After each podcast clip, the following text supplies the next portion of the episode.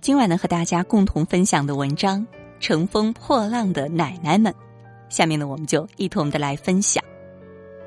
患上癌症，经历漫长治疗阶段，逐渐康复的过程，更像是一次死里逃生。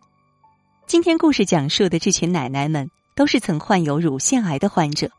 康复三年之后，他们报名参加了这项对乳腺癌康复有积极作用的龙舟运动，顽强的和癌症斗争。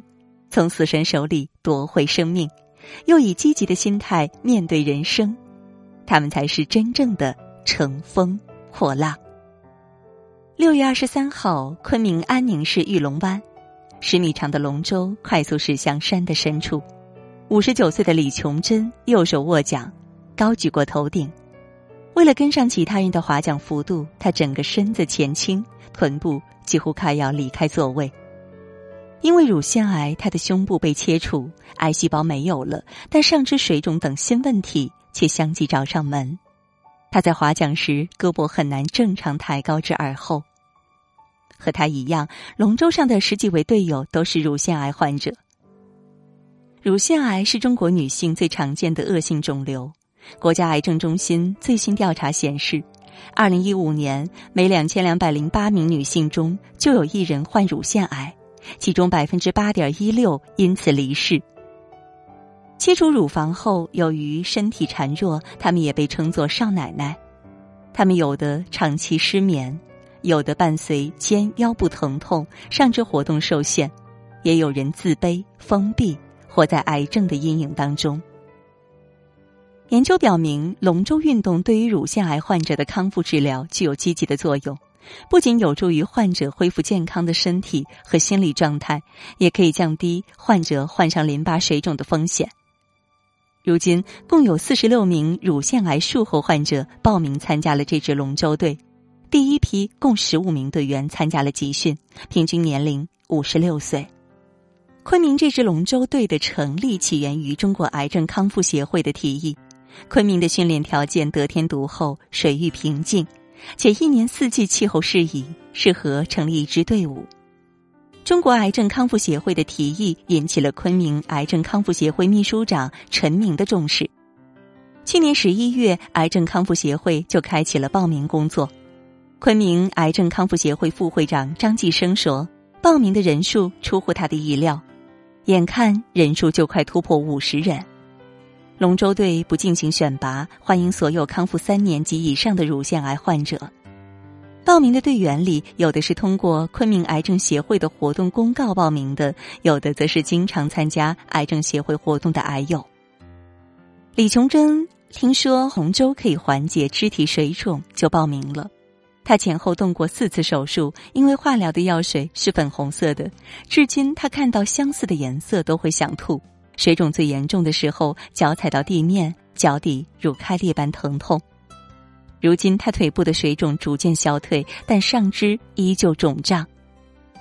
研究表明，乳腺癌手术经常伴随上肢功能障碍，临床表现为上肢淋巴水肿、肩关节活动度受限、肌力低下、运动后迅速出现疲劳和经济运动功能障碍等等，导致患者生存质量明显下降。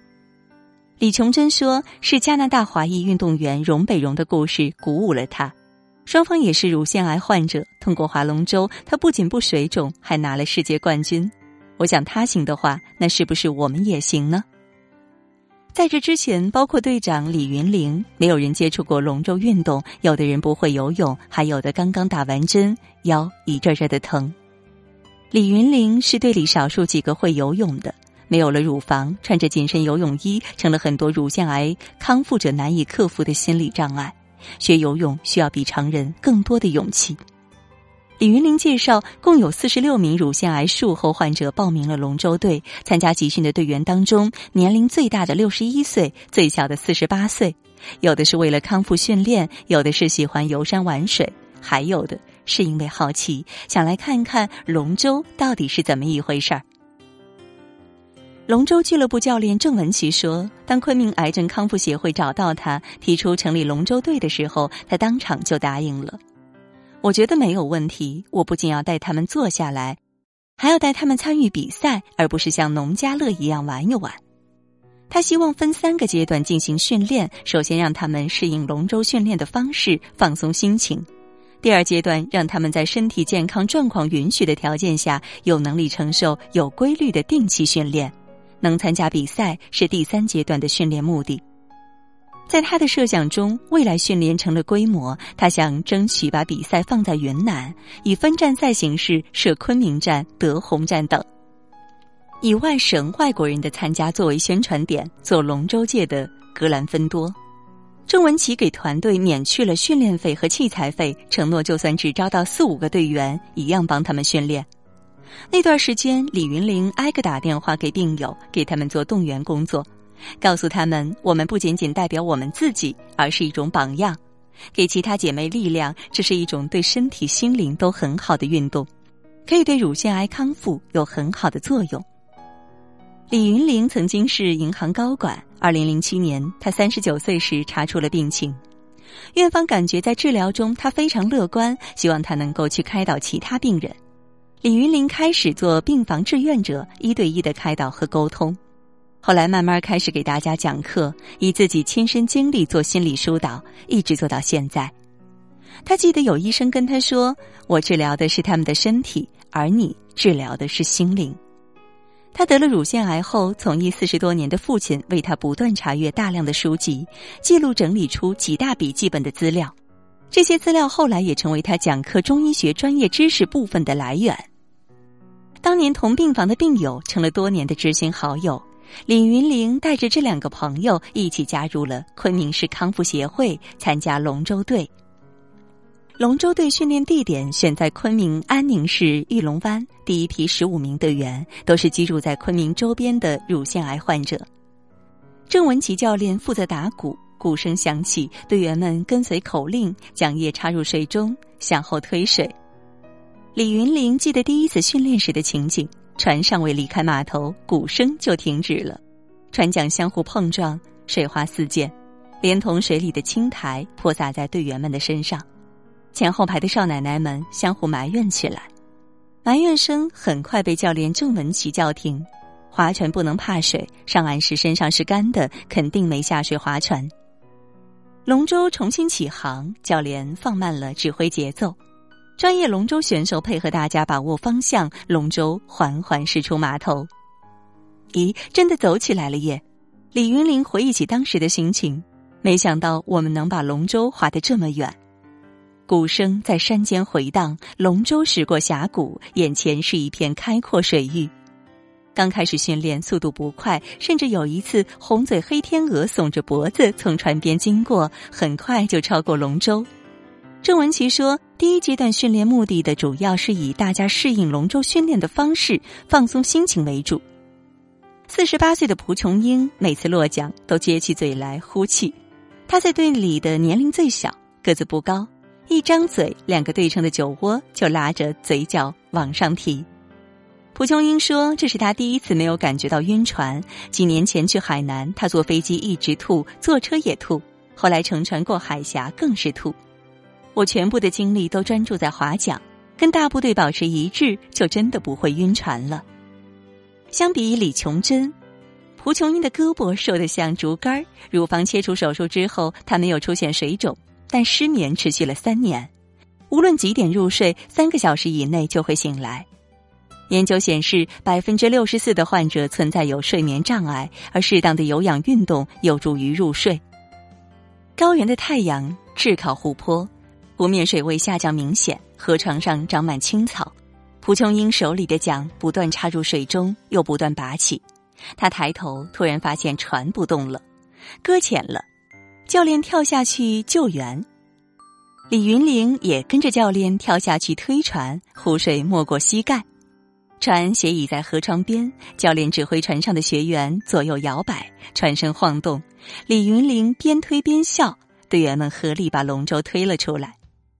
蒲琼英说：“刚开始划桨时，他会紧张，担心自己把握不了平衡，但现在他在船上走动时都不用扶。”他说：“训练完的那天晚上，他一觉睡到了清晨五点半，在这之前从未有过。”郑文琪对队员们的表现感到惊讶。他曾带过一百六十五支龙舟队，常常有队员向他抱怨：“太阳太晒、训练太累等等。但在这支队伍中，从来不会有人向他抱怨。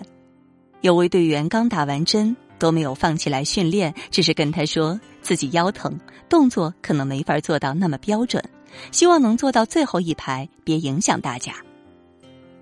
祝小琴的胳膊两只手臂粗细不一，右边袖套是白色的，用于防晒；左边是米色，材质又厚又硬，防止水肿。七年前，她被诊断为乳腺癌，乳房切除以后，她做了十次化疗，二十五次放疗，最多的时候一天吐十六次。祝小琴的习惯站立姿势是双脚交叉，右手举过头顶，手肘弯曲，只有这样，她的水肿才会好受一些。手术过后，他跟以前的朋友断了联系，同学聚会能推就推，去游泳馆时总躲在换衣间的最里一格。发生在别人身上是故事，发生在自己身上是事故。他头上戴着鸭舌帽，鸭舌帽下是墨镜，然后是口罩。他说，传统观念里女性以曲线为美，失去乳房让她在别人面前抬不起头来。龙舟训练外，他只穿长袖衣物。除了家人和最亲近的朋友外，没有人知道他患病。祝小琴有自己的公司，生病后她逐步放缓了公司的发展，希望自己再多活三年半，撑到女儿大学毕业。她说：“她每天都会对着镜子暗示自己，我好了，我的病都好了。”转眼女儿大学毕业，她挨过了癌症的第七个年头。祝小琴说：“她一直喜欢玩水，但除游泳馆外，与水互动的机会不多，所以才报了名。开始时，他想没什么意思，大家都不熟悉。但从开始换衣服的那一刻起，他意识到了这里的不太一样。龙舟队的更衣间里，队员们毫无避讳的换衣服，甚至边换边讨论病情。在这里，不会有人用异样的眼光看他，他也不用找最里边的格子间。”他说：“水上运动加上相似经历的队友，只让他感到放松。他以后会一直来。我可不是短命鬼，我要活到八十岁。”第一次参加训练时，赵玉瑞坐在最后一排。他说他没有游泳经验，怕拖累了队伍。但第二次再训练时，因为动作标准，他被教练调到了第三排。龙舟划过码头，赵玉瑞皱着眉头转过身，对教练说。我觉得还没练够呢，能不能再划一下？为了适应队友们的身体状况，郑教练把训练强度设计的很低，而且不要求他们使劲儿。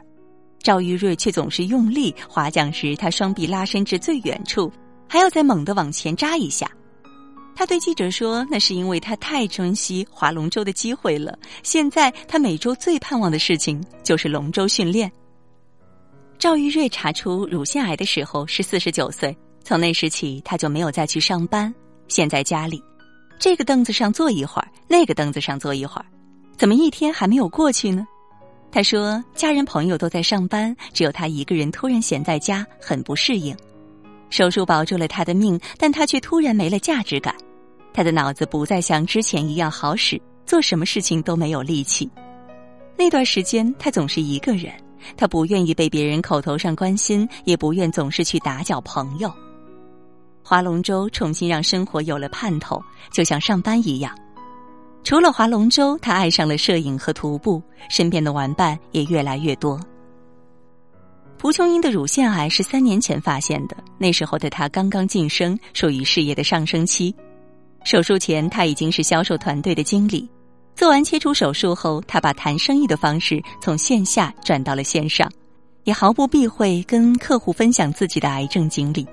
他说：“很多客户被他的故事感动，更愿意与他做朋友。他的业绩比生病前更好。”蒲琼英会把自己化疗剃光头的照片发到微信朋友圈里。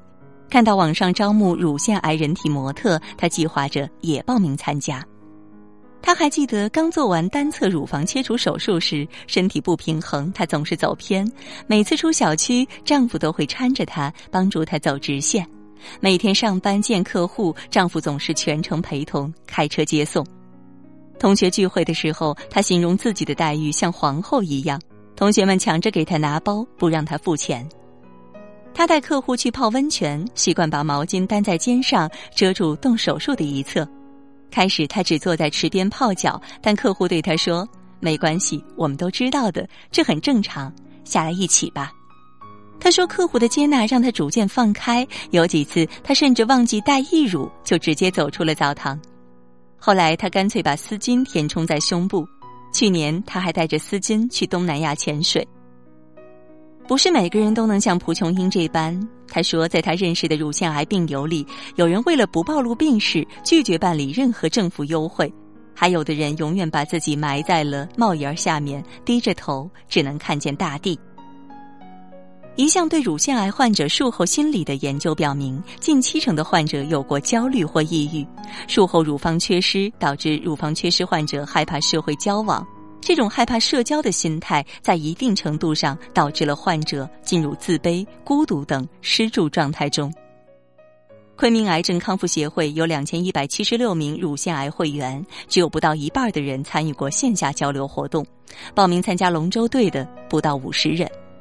李云林除了是龙舟队的队长，还负责云南省肿瘤医院的心理疏导工作。有的时候，他会直接带患者去卫生间，把切除乳房留下的伤口展示给对方，这是他快速走进患者内心的方式。他说，乳腺癌康复后期，癌症对患者的心理影响远大于生理。医院集中精力保住患者的生命，很难再有时间顾及患者康复后的生活。他曾经接触过一个患者，因为担心被人嘲笑，不愿意走出家门，也不愿意与人交流。李云玲对他进行了三次心理疏导，仍然没有转机。还有患者自我嫌弃，因为不想给爱人一个不健全的身体，主动提出离婚，放弃自己，不拘小节，蓬头垢面。他总结：这是李云玲最害怕出现的一种情况。你要把窗子打开，阳光才能照进来。你都不开个缝，阳光怎么照呢？一切可以从头开始。李云林去做了很多有挑战性的事情，登山、跑马拉松、考心理咨询师、参加龙舟队等等。我在肯尼亚遇到埃博拉和枪战，在马达加斯加遇到鼠疫，在尼泊尔遇到地震。七次进藏，进过珠峰，上过六千六百米海拔，这些都是乳腺癌之后。他在癌症演讲的自我介绍里写道：“我想告诉我的病友们，他们的今天就是我的昨天，我的今天就是他们的明天，他们的生活依然有很多可能。”一场训练结束，队员们在岸边围坐一圈，准备拍照。蒲琼英从包里掏出口红，来来，擦点擦点边说边站起来，半弯着身子给队员们分享口红。我们因为那点缺失才聚在一起。蒲琼英刮下口红，再分到每个人手上。要相信，我们都是完美的。